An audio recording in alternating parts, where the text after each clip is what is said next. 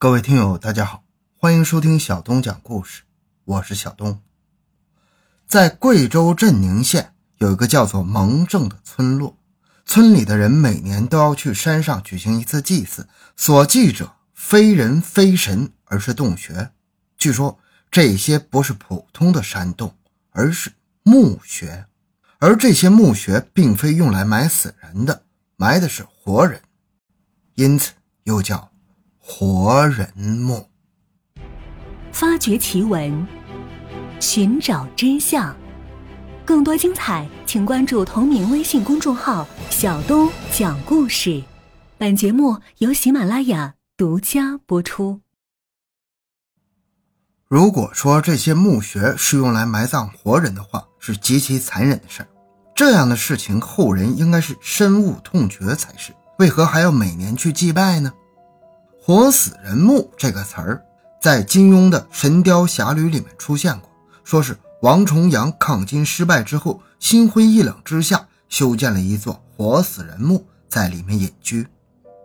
武侠小说里的情景设置自然不可相信，然而我国贵州镇宁县蒙正村却的的确确存在着活人墓，专门给活人住的。不同的是，现实中的活人墓。没有武侠小说写的那么豪华。蒙正村的活人墓高仅一米，大约三米长，宽度连一米都不到，也就是说，只能躺下一个人。在墓室的里端有一个用石块搭建的高台，是用来放食物和水的。在另一端有一个出气孔，如果墓主人是男的，孔在左侧；若是女的，孔则在右侧。人进去以后，饿了就吃里面预先准备好的食物；若是食物吃完了，便躺在里面静静等待死亡。有句古话叫做“人非草木，孰能无情”，把自己的亲人活生生的送入墓地，相信谁也做不出来。毕竟这么做实在是太过残忍了。可是蒙正村的祖先们却这么做了。更让人无法理解的是。现在的蒙正村人还要每年去活人墓祭拜，到底是在什么样的环境下，让蒙正村的人做出如此奇怪的事情来呢？原因很简单，就是感恩，感谢祖先给了他们生命以及这片生存的土地。蒙正村是一个苗族居住的自然村落，周围被群山环绕着，所居住的村民以苗族为主，村子不大。但活人墓却很多，足有上千座。据当地的村民讲，每年农历的正月初三是他们的望山节，二月十二是烛王节，是蒙正苗族十分重大的两个节庆。每年在节庆当日，十里八乡的蒙正人都会从四面八方赶过来，去山上的活人墓祭拜。祭祀活人目的就是祭祖。蒙正苗族不信神，只敬奉他们的祖先烛王。望山节和烛王节都是为祭祀祖先而设的节日。说起他们的祖先，这里还有个故事。这个故事在《后汉书》里面也有记载，说的是有一年，一位妇人在河边洗衣服，忽然见一截三节长的竹子顺流而下飘了过来。那妇人起初并没有留意，毕竟山中竹子很多，水里飘根竹子也不是什么奇怪的事儿。可正当妇人再次低头洗衣服的时候，奇事发生了。那竹子飘到妇人面前就不动了。妇人想将它拨开，没一会儿，它却又飘了过来。妇人觉得很奇怪，正不知如何是好。竹子里面突然传出一阵婴儿的哭声，那哭声十分响亮，不是幻听。妇人把竹子捞了起来，到了家后，用柴刀从中剖开。发现里面竟然躺着一个男婴，那男婴长得白白胖胖，十分的可爱。夫人见了也很喜欢，于是就把他留在自己的家里抚养成人。那男婴成人之后十分聪明，文才武略样样精通，不出几年就统一了周围的各个部落，在我国西南地区迅速崛起，成为了第一代夜郎国的君主。听到这儿。相信有的人已经听出了些端倪，在华夏文明历史上有三大消失的古国，分别是楼兰、大理、夜郎。这个夜郎，也就是咱们说的那个夜郎自大那个夜郎。云南大理如今已经成了著名的旅游胜地，而楼兰和夜郎依然淹没在历史的尘烟中，没有人知道他们究竟是如何消失的。难道说蒙正苗族就是夜郎古国的后裔？这是一个历史和考古界的重大课题，姑且放下不说，咱只说蒙正苗族祭祖一事。只要清楚了祭祖的由来。蒙正苗族是否是夜郎国的后裔，也就不说自明了。每年的正月初二，蒙正人就要去山上望山拔茅草，而这茅草不是随便拔的，要望一座山坡，拔一根茅草，望九十九个山坡，拔足九十九根茅草之后，才能下山。回了家中之后，把茅草洗干净了。第二天，也就是正月初三，把茅草跟粑粑、肉放在竹席上。祭祀祖先，为什么要用茅草祭祖呢？原来，在祖先成立夜郎国之初，贵州四处都是荒山野岭，十分的荒凉，而祖先们却不畏辛劳，开荒除草，不断的开拓疆域，后来才有了强大的夜郎国。后来，夜郎国战败，王室后裔逃跑到蒙正山区来避难，虽说暂时没有了性命之忧，却无日不思念故土。所以在正月初二那天，就爬到高山顶上去，面对着家乡的方向遥望。久而久之，为了使子孙后代不忘祖，便形成了这个节日。从节日形成的由来看，蒙正苗族的确是夜郎后裔，他们是为了感恩才形成这样一个节日。说到此处，有人就要问了：祭祖与活人墓究竟有何关系呢？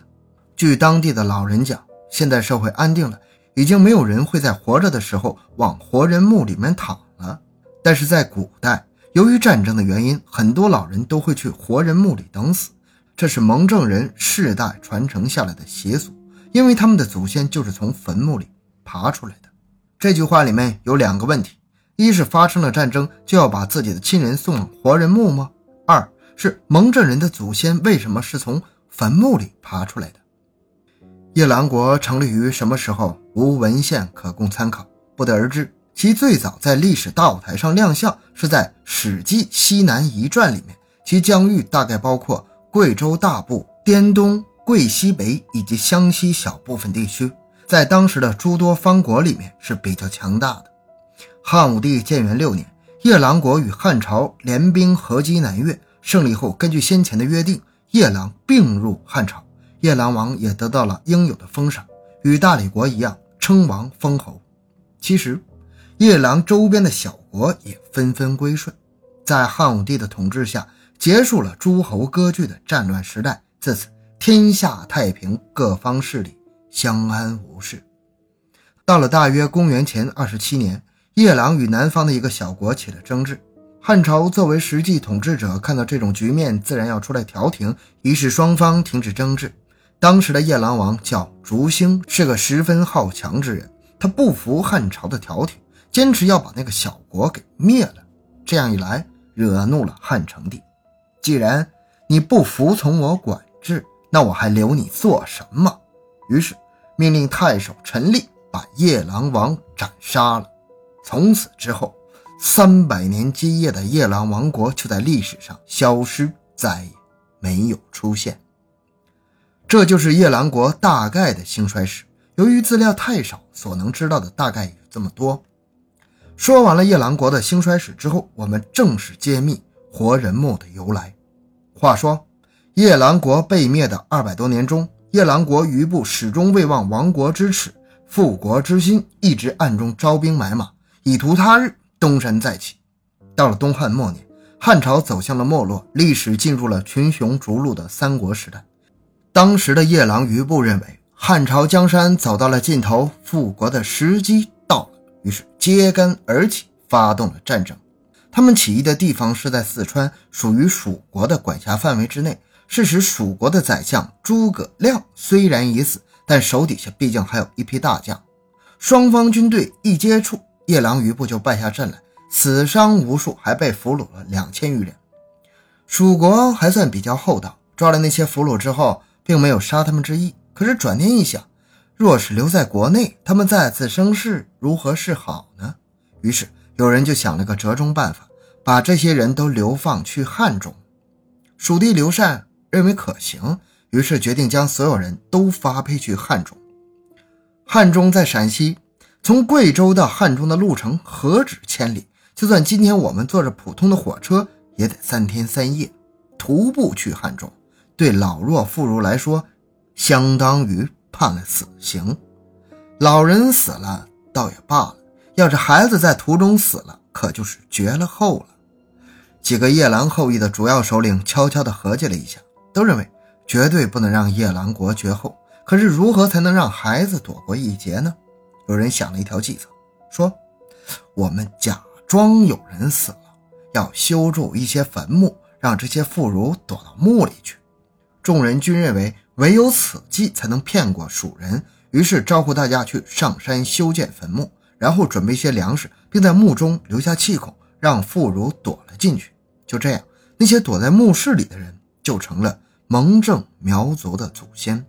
这些人在蒙正村繁衍生息，一直延续至今。今天的蒙正人不忘祖先恩德，是以每年都要去活人墓前祭拜，以谢前人给予他们的生命。好，这期故事就讲完了。小东的个人微信号六五七六二六六，感谢大家的收听，咱们下期再见。